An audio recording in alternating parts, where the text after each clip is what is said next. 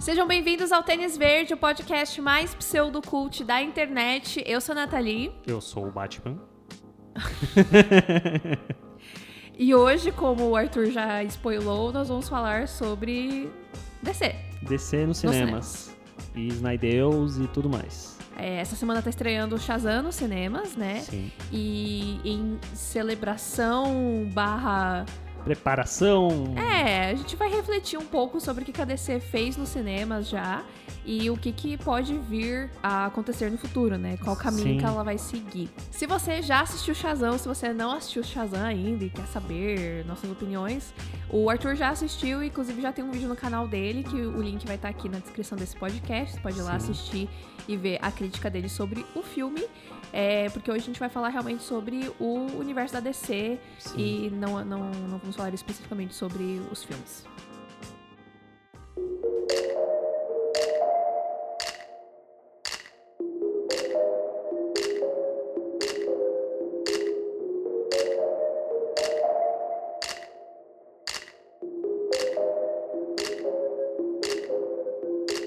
Antes da gente começar a falar sobre essa fase atual da DC nos cinemas, é interessante a gente falar que a DC começou a fazer filmes, mas muito tempo atrás. Uhum. Bastante tempo. É, tem os filmes mais antigos, mas eu acho que o que torna-se um marco para Warner e para DC é justamente o filme Super, do Superman de 78, Sim. com Christopher Reeve, que é muito icônico, tanto o ator como o personagem. O filme, de forma geral, ele é muito. Até hoje em dia mesmo, ele é um dos filmes que volta e sempre volta nas listas de melhores filmes de super-heróis. Sim, eu acho que esse Superman meio que determinou o que era ser o Superman, né? Tipo, é Sim. claro que nos quadrinhos isso já estava totalmente claro, claro e, e, concreto, só que né, no cinema a, a figura do, do, Christopher Reeve ficou muito forte por muito tempo. Sim. E continua, na verdade. Acho que até né? hoje, sim. Porque... Por mais que venha outras versões, tipo, depois dessa teve uma outra em 2006 que era meio tentando que emular o que o Christopher Reeve fazia, e aí não deu muito certo. E aí depois trouxeram o Bigode. Henry Cavill. O Henry Cavill para fazer ele também sendo uma versão totalmente diferente. Uhum. Mas ele continua, o Christopher Reeve continua sendo muito icônico como personagem. Sim. E aí depois aí teve esse Superman 78, teve mais três filmes do Superman, um em 80, um em 83 e um em 87. Sendo que quando saiu de 87, meio que já estava lá no final da carreira, não era um filme que é muito bom, falam muito mal desse filme. E aí depois dos filmes do Superman veio o Batman com o Tim Burton. E eu achava que, tipo, tinha levado muito tempo entre o filme do Christopher Reeve e os do Tim Burton. Só que, tipo, foram só dois anos, porque o último Superman é de 87 e o Batman do Tim Burton, o primeiro é de 89. Uhum. E o segundo, que é o Retorno, é de 92. Que inclusive é um filme que eu amo de paixão. Tanto um quanto o outro? Não, o Retorno. O Retorno.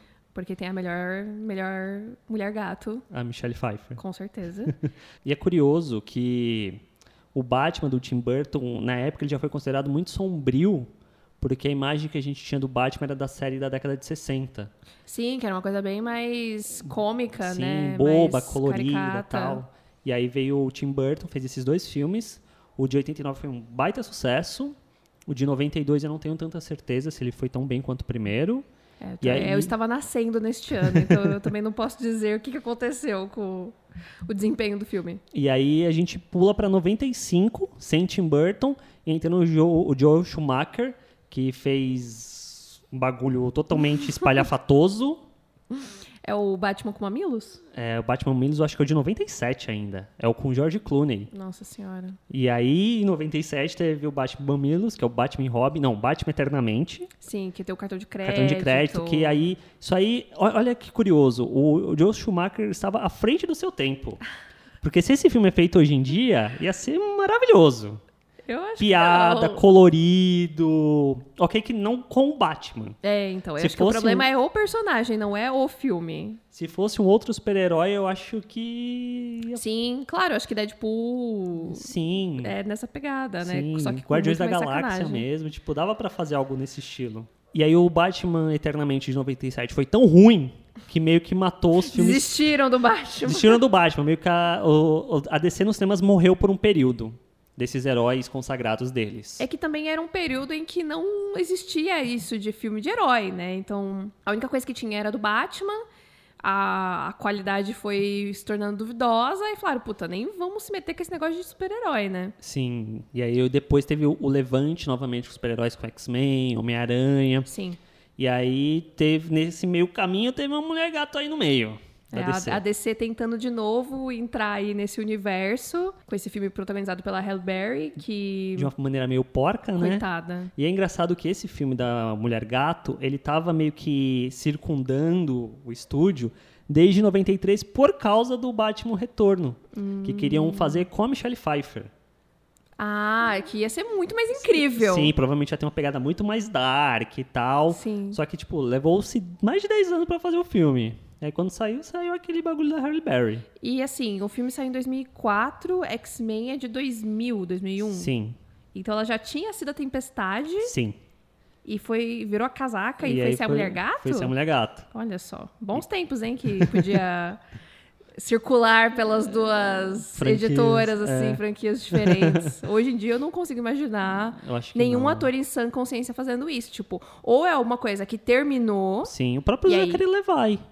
Não, Zachary Levi, o Chris Evans, Sim. o Michael B. Jordan, todos eles fizeram heróis e depois se tornaram outros heróis, né? Sim. Dentro ou fora da, da mesma... Dentro da Marvel, dentro é, da DC. DC e tal. Sim. Mas, tipo, quando você se consolida realmente, porque ela já era uma tempestade consolidada, ao meu ver. Acho que ela ficou muito marcada. Sim, mas ao mesmo tempo acho que não era uma personagem com muita importância.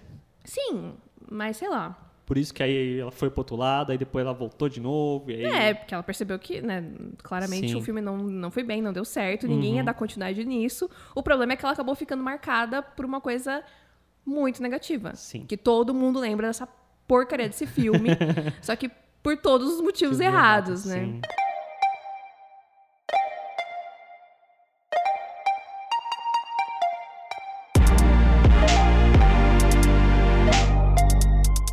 E aí, enfim, a gente chega em 2005, que começa a era Nolan dentro da DC, dentro da Warner. Que era ele trazendo de volta o Batman aos cinemas e trazendo um prestígio muito grande pro personagem com Batman Begins. Com certeza. Que é um filme muito bom, com o Christian Bale. Christian Bale como Batman, como Bruce Wayne, trouxe Ra's al Ghul, tipo, ele foi para um lado um pouco mais obscuro do que as pessoas estavam acostumadas a ver uhum. com o Batman, né? Com certeza, sempre... foi, foi, pegar uns personagens mais diferentes, Sim. né? Não foi tipo, de novo, pegar o Robin, o Pinguim, a Mulher Gato, tudo bem que chegou a chegou. hora da Mulher Gato depois, né? Mas enfim. é, foi para um caminho um pouco diferente, Sim. o que foi muito legal, né? Sim. Trouxe um frescor. Exatamente. Ele não começou trazendo tudo que era extremamente conhecido do personagem. Ele deixou isso para fazer depois, mais para frente, de uma forma totalmente diferente. Sim. E aí, em 2006, antes do lançamento do Cavaleiro das Trevas, aí tentaram fazer um novo Superman, que era o Superman O Retorno, que foi dirigido pelo Brian Singer, Brandon Roth e Flop. Ninguém ligou pra esse filme. Tadinho. E aí a gente vai pra 2008. Tadinho do Brandon, no caso, porque ele é super fofo, super É, mas depois disso, o que, que ele fez também? Fez quase nada. E agora tá fazendo... Ele faz Legends of Tomorrow Legends of agora. Tomorrow, agora, né? Mas quantos anos depois? Mas no, cami... no meio do caminho ele já, ele já tinha feito o Scott Pilgrim? Já. Enfim, seguimos 2008, o Cavaleiro das Trevas. Que aí é o momento que a Natalie fica triste. Muito triste. Saudades Heath Ledger. Heath Ledger entregou o Coringa definitivo, ganhou Oscar. há, há controvérsias, né, sobre essa questão do Coringa definitivo. Tem muita gente ainda que eu vejo que não desapegou do Jack Nicholson. Uhum. Eu totalmente é, não ligo para isso. É que eu acho que é o, o lance do Jack Nicholson é que ele não tá fazendo Coringa, ele tá fazendo o Jack Nicholson com a cara do Coringa. Uhum. E o Heath Ledger está fazendo um personagem. Sim, com certeza. Acho que são duas coisas diferentes nesse sentido. Se o Batman Begins já tinha trago o Batman de volta, o Cavaleiro das Trevas consolidou o personagem, entregou um dos melhores filmes da década passada e é maravilhoso. E não é um filme de super-herói. É mais um thriller e tal. É, que... é, o que eu gosto bastante da trilogia do Nolan é que foi aquele. Foi o começo do que a gente está vendo bastante agora, que é o Sim. filme de super-herói que transcende o, o gênero, gênero, entre aspas, de super-herói. Sim. Ele tinha feito isso antes do gênero de super-herói virar gênero, gênero de super-herói, né? É ele, não via, ele não via os filmes do Batman como filme de super-herói. Ele Sim. via como um thriller, totalmente diferente. Uhum. Aí depois que foi sendo consolidado. O que é engraçado é que em 2008 é o ano que saiu o primeiro Homem de Ferro.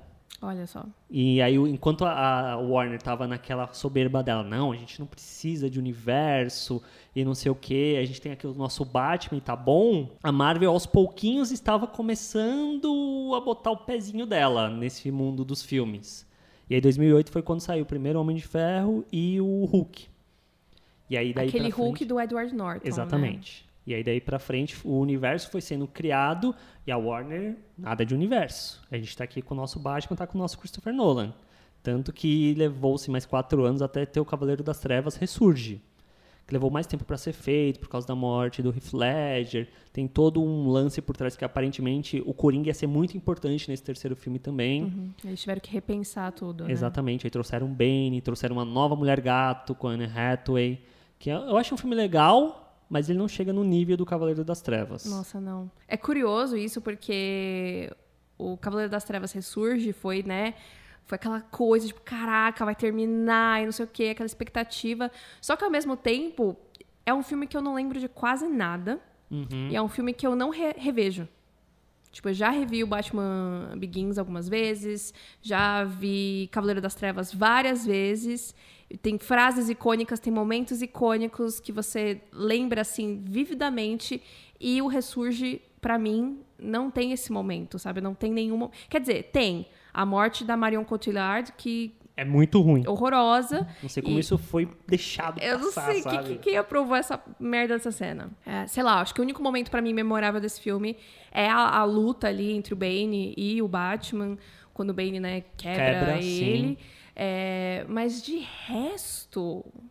Ah, e a cena do começo também, do Bane jogando as pessoas ah, no, tá. do avião. Sim. Só. E Isso que eu lembro Eu gosto filme. da cena final do Alfred lá, tipo, meio Inception ah, é e verdade, tal. é verdade, é Mas... bonitinho isso aí. É, tanto que tem um negócio lá do...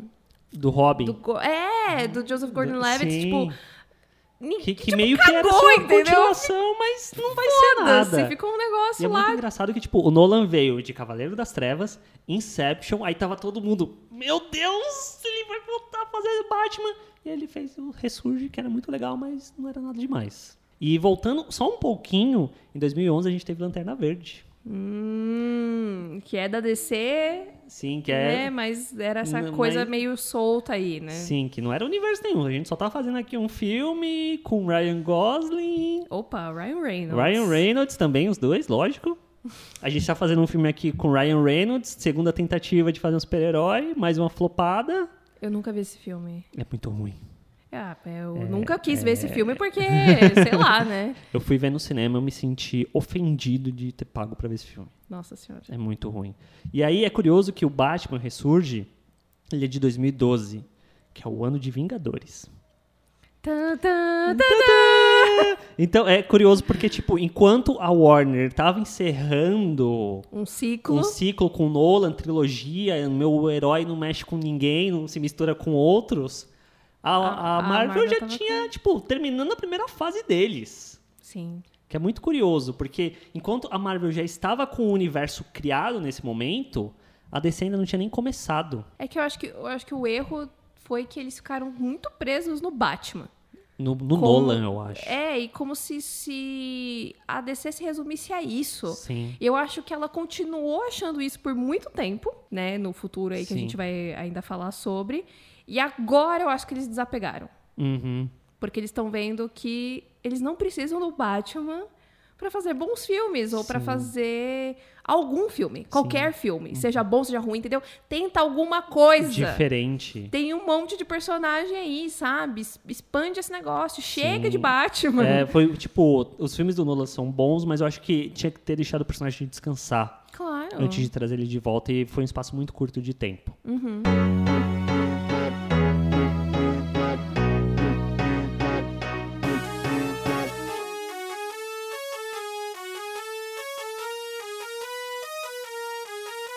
E aí, por fim, a gente chega no fato de que agora a gente vai ter um universo cinematográfico da DC, depois que acabou os filmes do Nolan.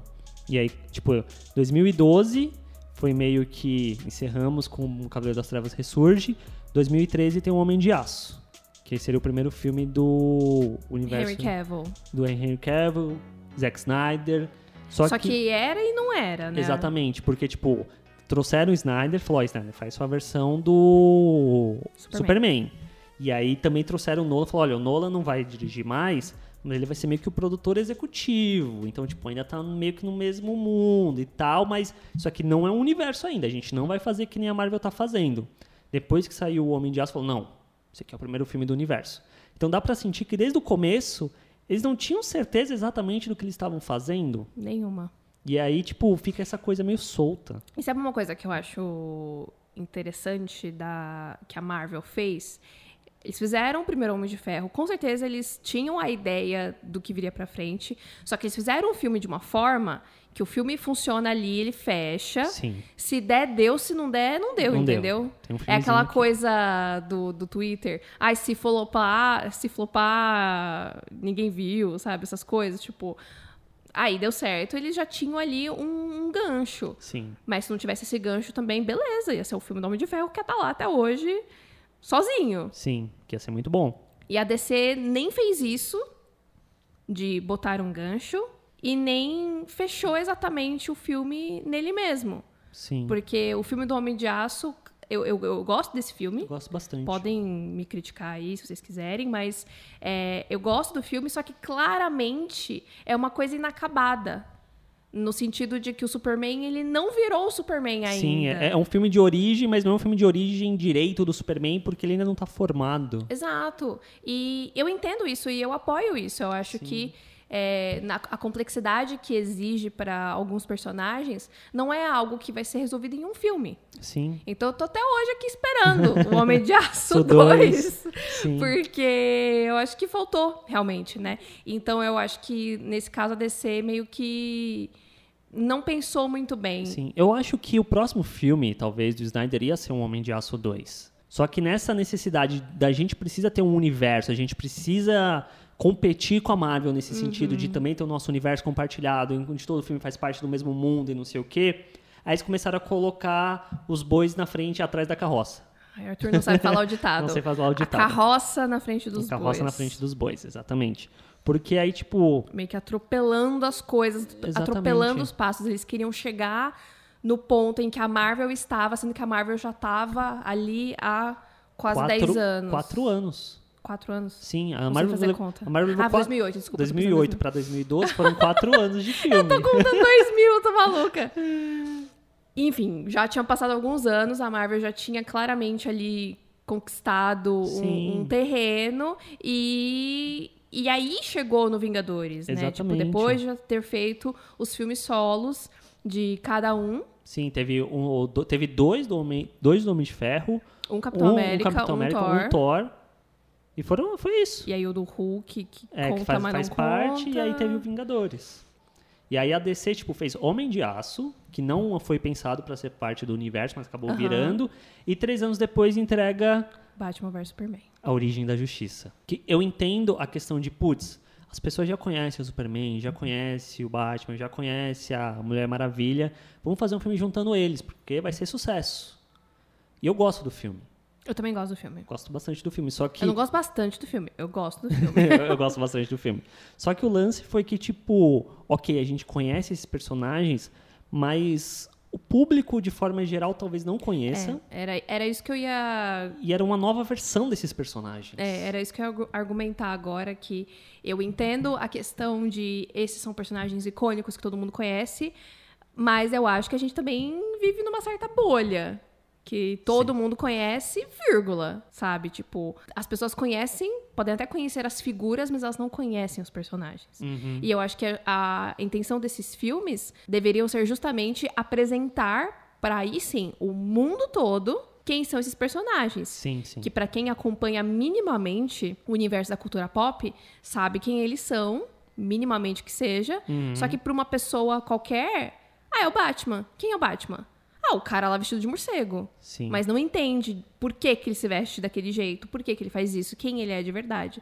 Então eu acho que foi um erro Eu uhum. acho que uhum. foi um erro, acho que poderia ter sido sensacional, incrível. Nossa, eles quebraram a roda. Ao invés de fazer filmes individuais para depois fazer um filme em grupo, eles fizeram o um filme em grupo antes dos filmes. Poderia ter sido incrível, só poderia. que eles não fizeram direito. Uhum. E eu acho que tem certas coisas que tem que seguir uma certa ordem. Uhum. Entendeu? Apresentou o Superman sozinho, apresenta o Batman, apresenta a Mulher Maravilha. Juntos três. Juntos três. Ou então, quer pular, quer pular. Porque eu acho que, como eles apresentaram o Batman, tava de uma maneira legal. Uhum. Sim, até porque eu acho que o filme, de forma geral, a versão que foi pro cinema, é muito mais um filme do Batman do que do Superman, necessariamente. Sim, e eu acho que a gente consegue entender muito bem que esse é um cara que ele já tá lutando há muito tempo, Sim. já tá cansado tal. Eles conseguiram explicar muito bem. Agora o Superman ainda tava aquela coisa tá meio mal resolvida. É, ele... Então, se pelo menos eles tivessem perdido tempo, vamos fazer primeiro o Homem de Aço 2.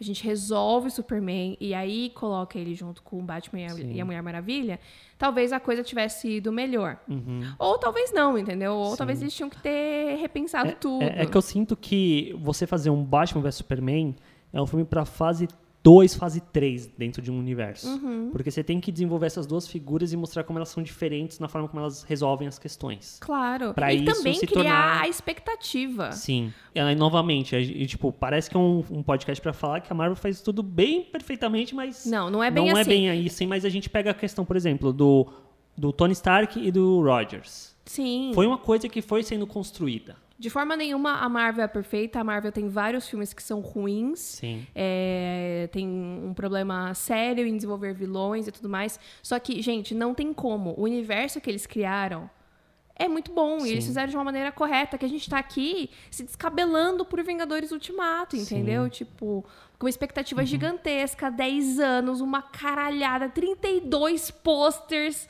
entendeu? Um monte de personagem, é, é, é que muita dá pra, coisa. Dá pra colocar, tipo, o Batman vs Superman do lado do Guerra Civil. Só que com a diferença que Guerra Civil teve vários teve filmes antes. Teve vários filmes antes, foi tipo uma construção gigantesca até chegar ali. Uhum. O Batman vs Superman foi o segundo filme desse universo. Entende a diferença de peso, de impacto desses filmes? Claro, não, não, não tem como.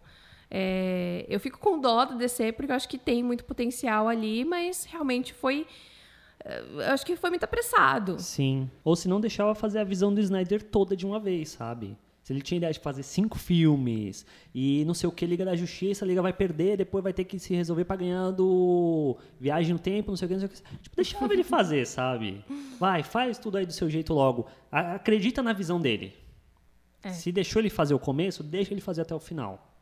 Que aí acabou não acontecendo. E aí é esse que é o problema, que parece que o universo da DC já começou errado, no meio do caminho tentaram consertar o percurso de uma forma meio quebrada e aí no final não consertaram nada. E uma coisa que me deixa muito incomodada é que tem gente que joga a culpa desse fracasso da DC com o fato deles terem feito filmes sombrios e realistas. O famigerado sombrio e realista. Gente, o problema não é se é sombrio e realista. Eu acho que a questão, o problema não é se é sombrio e realista ou se é engraçadalho, entendeu? Tipo, a Marvel por muito tempo teve um tom leve e gradativamente a coisa foi. O caldo foi engrossando até Sim. que a gente chegou nesse momento, né? De. Teve os momentos, né? Uhum. Guerra Civil, os filmes do Capitão América, o Guerra Infinita tal. Então, claramente, o problema não é ser sombrio. Sim. Não que os filmes. Não que Guerra Infinita seja sombrio. Ele não é um filme escuro. Mas ele é um filme muito dramático. Sim. E muito mais sério, com um uhum. peso muito maior. Sim, de certo... Os, os heróis perderam, Sim. né? Então, enfim. Certo nível dá pra... Tipo, o próprio Logan é um filme sério. Com certeza. Dá pra falar que ele é meio sombrio pela, pela forma como ele Sim, lida com ele o personagem. Sim, ele é violento, né? Exatamente. Não é necessariamente... A, o, a temática, o tom do filme que determina se ele é bom ou se ele é ruim. Não, é se o filme é bom ou ruim, gente. Sim. Eu acho que algo que foi um problema um pouco pra descer foi justamente o fato de não ter um Kevin Feige, que era alguém que tipo tá sem, que é a cara da Marvel Studios, que fala, olha, gente, projetos, dando entrevista, tal. Eles meio que foram passar a ter isso em 2016 com o Jeff Jones, uhum. que era um diretor criativo da DC, que fez sucesso com Lanterna Verde dele, não sei o quê. Aí trouxeram ele para os filmes. Só que ainda assim não resolveu muita coisa. É que eu acho que na hora que ele entrou, já estava meio encaminhado. É, ele tinha que ter entrado antes. Sim. Ou na hora que ele entrasse, assim, gente, então, ó, agora que eu tô aqui, vamos realmente desenvolver isso. Sim. Vamos criar um universo, vamos conversar. Não vamos fazer um filme agora, vamos Uhum. estruturar isso, vamos ir fazendo aos poucos, Sim. enfim.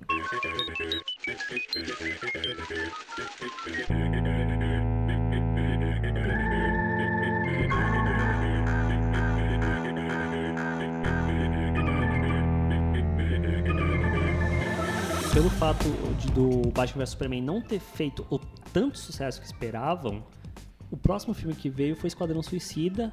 Já virou um, virou um Frankenstein por conta disso, né? Porque o filme era de um jeito e teve que virar de sério, outro. Ia ser sério, ia ser sombrio. David Ayer, conhecido por fazer filmes mega urbanos nesse sentido tal. Tanto que o primeiro trailer de Esquadrão Suicida é, Super tenso. Sim, com a música do Bee Gees e tal, mega sombrio. Aí depois, não, não vai ser mais. Música do Bee? É, I started a joke. Ah, do Bee Gees? A do Bee Gees. Nossa, não sabia. E aí depois, tipo, mudou o tom totalmente, aí vira esse fragalho que não é um filme sério, não é um... Fragalho? Fragalho, em fragalhos. Sim, que é um filme aos pedaços. Exatamente. né? É, é uma junção de um monte de coisa que Sim. vira um nada. Sim, que pra mim eu acho que ele é um bom filme ruim dos anos 80. Sim, Se fosse lançado nos anos 80 do jeito que ele é hoje, ia ser um sucesso. ia ser um sucesso naquela época. Mas hoje em dia ele é meio Ia virar um clássico cult. Sim. E, assim, claramente dá pra ver que é um filme picotado e é um filme que foi tentado ser modificado e virou uma grande salada e só salvou a Arlequina lá Sim, e... e nada mais. É. E aí a gente pula pra 2017 com um respiro, que foi a Mulher Maravilha da Perry Jenkins. Sim, é, pra mim, tem muita gente que fala, né? Ah, porque agora o Aquaman e o Shazam são a salvação da DC. Pra mim, a, a Mulher Maravilha foi a, a salvação, se é que isso existe, sabe? Sim. Porque eu acho que a Mulher Maravilha mostrou que dá pra fazer um filme de herói bom e é um filme da DC, por acaso.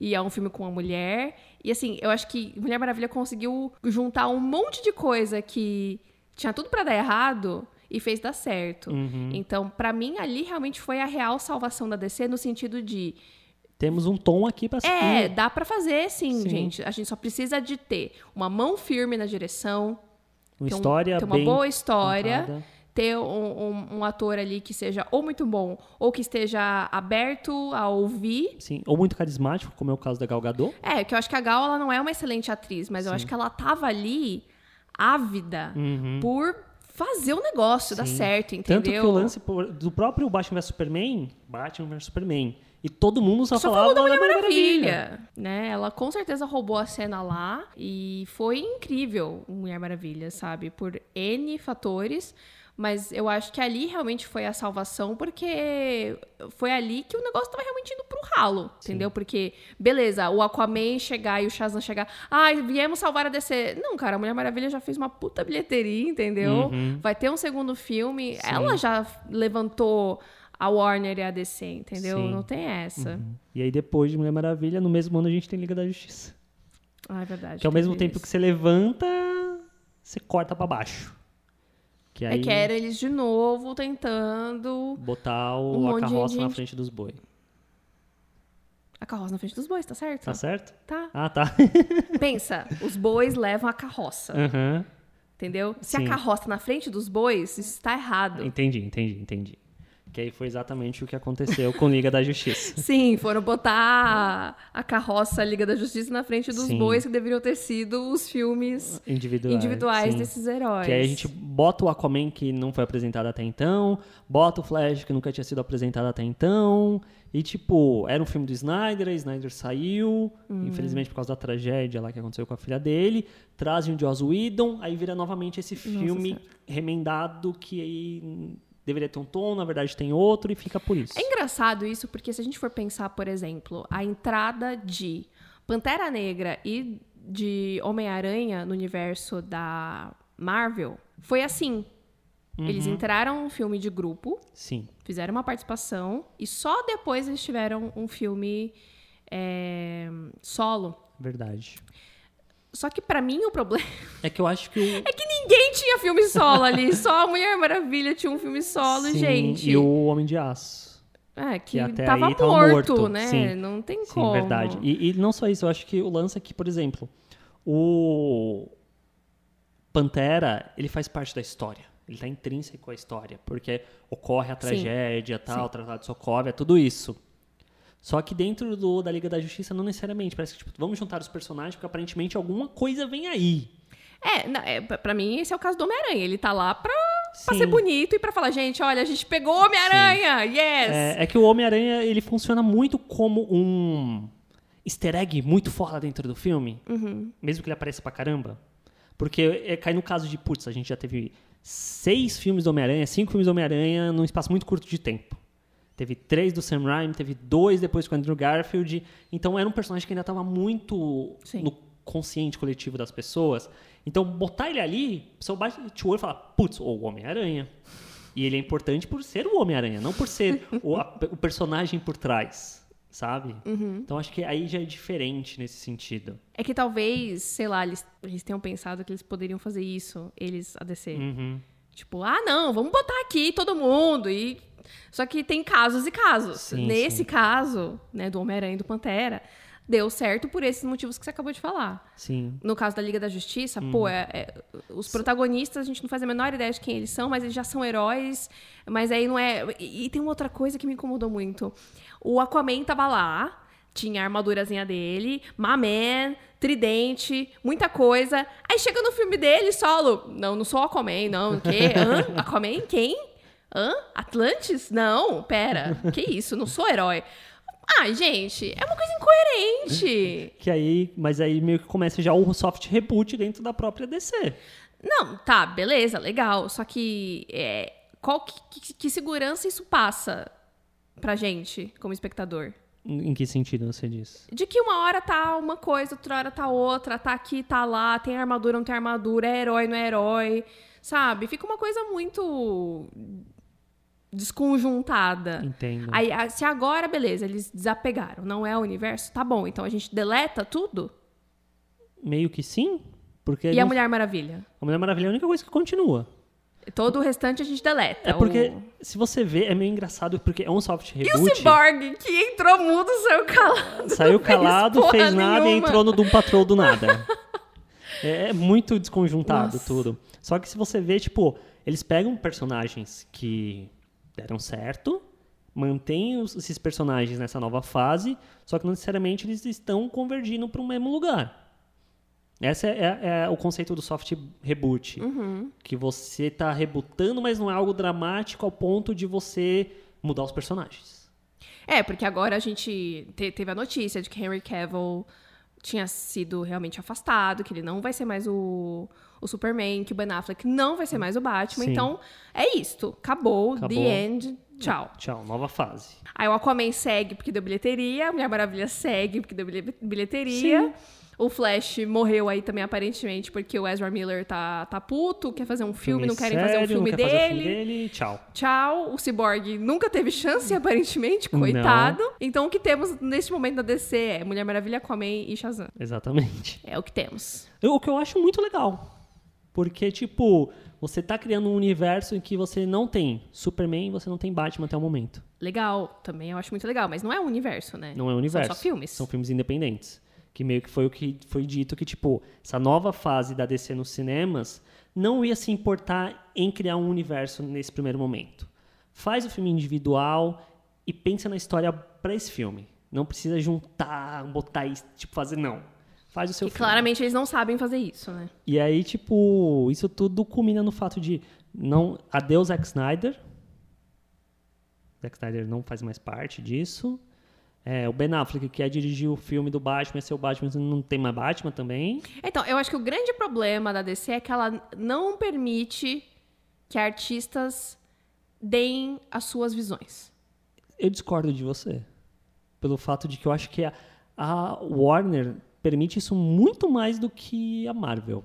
Só que depois ela poda. Ela pode. Então, acho ela que, não dá tempo pra coisa eu acho que a evoluir. questão dentro da DC foi essa necessidade de querer fazer um universo. Porque se você vê o Nolan, ele teve a maior liberdade do mundo para fazer do jeito que ele queria. E ele fez. Não, mas nesse, no caso de. Porque ele tá, era uma coisa muito pontual. Sim, e aí, mas aí, então, onde eu quero chegar? A gente chega nos filmes da DC, aparentemente o Snyder tinha liberdade para fazer do jeito que ele queria. Aí falaram, putz, a gente precisa de um universo. E aí os diretores começaram a ser podados. E aí agora que vai começar essa nova fase, eu acho que a gente vai voltar a ver filmes que são muito mais autorais dos diretores do que necessariamente se importarem em fazer parte de um universo. Hum. Que é pelo que a Warner é conhecida, por dar a visão dos diretores, deixar eles trabalhar do jeito que eles querem e não necessariamente podá-los para fazer um filme que eles querem. Porque pega o próprio caso do Coringa que vai sair esse ano ainda. É um filme mega autoral, dirigido pelo Todd Phillips, que é o cara que dirigiu Se Beber Não Case, com Joaquim Fênix, que é um puta ator conceituado, para fazer um filme do Coringa que não faz parte de nada dentro desse universo que aparentemente se passa no passado, na década de 80. Uhum. Você vê como são coisas extremamente que não combinam com o universo? Não, claro que não. E... Só que também, por outro lado, parece que a Warner meio que atira para todo lado. Concordo. E aí. É que, assim, não, eu não acho que, ela, que a Warner tem uma obrigação de criar o universo de maneira nenhuma. Muito pelo contrário. Mas, ao mesmo tempo, parece que eles mesmos ficam se queimando. Tipo, teve o Heath Ledger, Aí foi fez aquele estardalhaço com o Jared Leto, tipo, nossa, Coringa, nossa, ele é louco, nossa, ele entrega ratos pros, pro elenco e não sei o que. Chega lá, o moleque aparece dois, dois minutos é. do, do filme e nada e acontece feijoada. Aí agora, de novo, puta, Joaquim fez. É tipo, mano, toda, todo, o tempo todo, entende? Você entende? O tempo todo é um novo Batman, um novo Coringa, um novo isso, um novo. E, e, e nada, no fim das contas. Entendo. Mas eu, eu, sinto que essa nova fase da DC Filmes vai acabar sendo histórias de personagens feitas por diretores. Tipo, vai ser o que a gente teve com o Batman do Nolan para cada um dos personagens. Uhum. Vai, putz, vai fazer a Mulher Maravilha, vai ser a trilogia da Perry Jenks. Claro, até Mulher porque Maravilha, se não for, tá com fogo na Warner. Mulher Maravilha 1984, ano que vem ela vai fazer a, fechar a trilogia Mulher Maravilha 2035, sei lá. Blade Runner. Vai ser, vai ser a visão dela da personagem. Da mesma forma que se continuarem com o James Wan, vai ser Aquaman, Aquaman 2 do James Wan, uhum. daquele jeito que o James Wan fez, Sim. Aquaman 3 do James Wan também. Tipo, vai ser essas histórias fechadas de cada um dos personagens. Sim, tipo arcos de quadrinhos, né? Exatamente. O que eu particularmente acho legal ir por esse caminho, porque, ok, a Marvel fez esse universo todo, que é muito legal, é muito divertido, mas chega num ponto que eu sinto que você precisa estar tá acompanhando muito para conseguir entender para onde as coisas estão indo. Sim, e a, a Marvel tem um sério problema de fazer filmes só para encher linguiça. Sim. E tem um negocinho lá, tipo, ah, porque isso aqui se conecta com tal coisa. Ou tá mais preocupado em estar tá conectando com uma coisa do futuro do que tá contando uma história. Sim. Ali, não, bati que... na mesa, perdão. É, do que tá contando uma história ali no presente. Sim. Eu acho que esse fato de que a DC pode, tipo, permitir-se fazer histórias que são fechadas, que a gente não precisa acompanhar um zilhão de filmes para entender uma história, eu acho interessante. Não, também acho.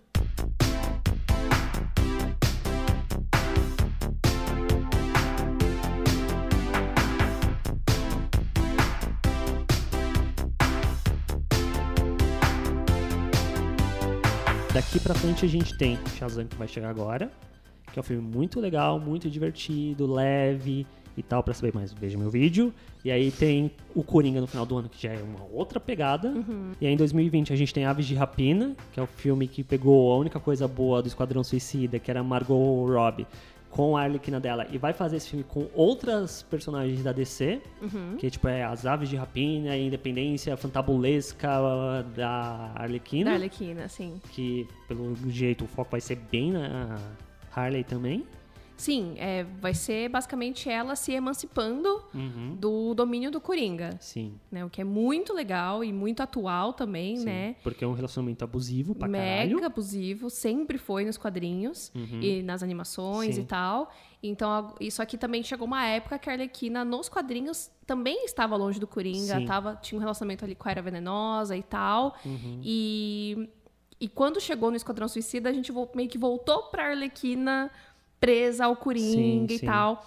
Então eu acho que eles vão realmente botar uma coisa bem mais atual. Sim, mostrar que não vão romantizar isso. É. Que é muito importante. Exatamente. E também a Margot Robbie, ela tem uma participação muito ativa, né, na criação desse filme. E eu sei que ela é uma mulher muito inteligente, muito pra uhum. frentex, então ela com certeza falou, gente, vamos lá, né? Foda-se o Coringa. Vamos fazer outra coisa e, e, seguir outro, outro caminho. Então tem várias fotos aí da, do set de filmagem é, sendo liberadas, né? Que estão gravando na rua. E vários lookinhos diferentes da Arlequina. já tem uma visão muito mais... Muito menos sexualizada, muito menos fantasiosa ali, né? De, de um homem. E eu estou muito empolgada, acho que vai ser muito legal. Espero aí, que dê certo. Logo em seguida temos Mulher Maravilha 1984. Yes! Que esse filme aí, tô mega ansioso, não sei nada. Basicamente é isso que define o filme.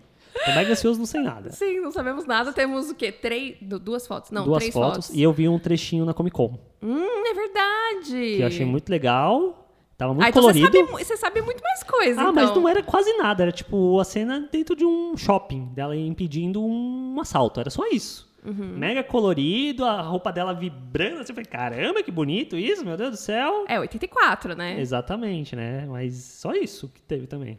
Sabemos nada. É. E aí, 2021 temos o Batman. Que também. Vai ser um Batman novo, dirigido pelo Matt Reeves, que é o que me dá mais esperança dentro desse filme porque ele já se provou ser um ótimo diretor. Mas por fim esse filme foi, voltou, era o Affleck, não, era o, é, não é mais o Affleck. Tem roteiro ou não tem roteiro desse filme? E, o próprio Matt Reeves escreveu o roteiro. Tá, beleza. O roteiro foi entregue, a produção vai começar no final do ano. E por fim tem também Esquadrão Suicida 2 de 2021.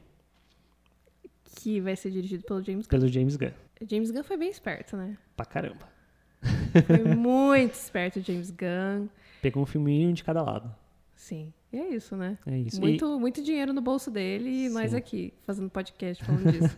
em 2022 tem a Aquaman 2. Mas daí pra frente é uma incógnita, porque a gente não sabe o que pode vir a ter. É, teve a treta do Flash, né? Porque ia ter o filme do solo do Flash. O Ezra Miller aparentemente queria fazer um filme muito mais sombrio. E ele queria escrever o roteiro junto com um cara que escreveu uns quadrinhos aí do Flash, Sim, que, que era mais sombrio. Também não lembro o nome dele. E aí, aparentemente, ao que tudo indica, a Warner vetou esta ideia e o Ezra Miller teria dito que não faria mais o filme por conta disso. E também existe aí uma história de um filme da Batgirl, uhum. né? Que também foi algo que, que vem sido falado há bastante tempo, que seria dirigido pelo Joss pelo Whedon. Pelo Joss Whedon, sim. Que, que é um projeto antigo que ele tinha vontade de fazer. Muito. E agora eu nem sei mais se é ele ainda que, não, que vai ele pulou dirigir. fora. Ah, não bem. tem diretor, por enquanto. Legal. Mas quem está escrevendo o roteiro desse filme é a Christina Hodson, uhum. que também está escrevendo Aves de Rapina. Olha só. Olha só. Já está ali, já entrou debaixo da asa da... Da DC? Da DC. E ela fez o roteiro de Bumblebee. Que é um filme muito bom, muito Que é legal, maravilhoso. Sim. É um filme muito legal, que deu uma um frescor maravilhoso pro Transformers. Sim. E é, com uma personagem feminina protagonista, né? uhum. né? Então eu acho que é, ela fez um excelente trabalho. Ela tem uma visão muito legal. E eu acho que ela vai trazer algo muito bacana pra Batgirl. Ainda mais se forem trazer a Batgirl, tipo, aparentemente seria um filme mais jovem, uhum. dela adolescente. Sim, sim, pegando a fase dela nos quadrinhos. Exatamente. Também, e, e a personagem de Bumblebee também é uma adolescente e tal. Então acho que vai combinar bastante com a, com a Cristina. E eu espero que ela esteja fazendo um bom trabalho com a Ave de Rapina também. É, no fim das contas é uma grande incógnita. Sim, eu acho que vão ser A única certeza é Mulher Maravilha, Aquaman e Shazam. Sim. E aí o que vier é lucro. ah, e o Coringa, né? Tem o Coringa, Coringa, Coringa vai ser bom. Isso, é, isso é certeza que vai, que vai sair. No fim das contas, desejo tudo de bom pra descer. Vamos aí descer, vai descer. A gente vai estar tá lá vendo. vou estar tá lá vendo. É, mais uma coisa que eu queria muito falar aqui é que eu vejo, tô vendo muita gente falando tipo, ah, porque a DC tá indo para esse caminho mais divertido e que é isso, tal, tipo, eu acho que não é só isso. Eu acho que Sim. a DC tem que se preocupar em fazer filmes bons. Sim. Se o filme bom é um filme divertido, que, que foca na, nas partes mais positivas de ser um herói, legal. Se não é isso, legal também. Sim. Eu acho que a gente tem que se manter aberto Sim. a diferentes histórias, com diferentes Sim, tons, concordo. com diferentes gêneros ali enfiados uhum, no meio, né? É que eu acho que, tipo, a DC pode se permitir fazer isso. Porque ao mesmo tempo que ela tem um Shazam, que é mega divertido, tem uma Aquaman, que é cafoníssimo, eles têm um Batman, que é um herói que não tem como você fazer ele ser divertido. Uhum. Ele tem que ser um herói mais sério, mais Na verdade tem, né? O Joe Schumacher fez. E é aquela merda, né? Mas, tipo, o próprio Batman do Matt Reeves vai ser um Batman mais sério. Sim. O filme da Mulher Maravilha vai ser, sério. vai ser sério, mas vai ter aquela, aquele humor da Mulher Maravilha, sabe? É Não é que... é algo engraçado, mas é pelo fato da personagem ser ela. Sim, só que também ela vai estar mais amadurecida, né? Sim. Então tem. Eu acho que todas aquelas, aquelas piadas que tiveram no primeiro filme de. Ah, ela não conhece o mundo, então ela ela acaba fazendo as coisas erradas. fazendo os negócios errados e tal, que é engraçado, isso não vai ter mais, eu acredito, né? Vai ter passado um bom tempo, ela já vai ter se adaptado à humanidade. Então eu não sei exatamente qual que vai ser o ponto de leveza, mas eu acho que é porque a Mulher Maravilha permite isso. Sim. Por ela ser uma personagem tão doce amável, e tão né? amável, ela permite que tenha. É, e eu acho que a Perry Jenkins gosta disso também, né? De, de, de ter essa Tipo, tem, tem atenção, mas aí tem uma coisinha fofa, mais, uhum. mais leve, e depois volta. No fim das contas, o filme ainda vai ser muito mais sério sim, sim. do que Aquaman e Shazam, claro. Eu acho que a como. questão final é justamente o filme se adequar à visão do diretor e o tom que ele quer dar. E ponto.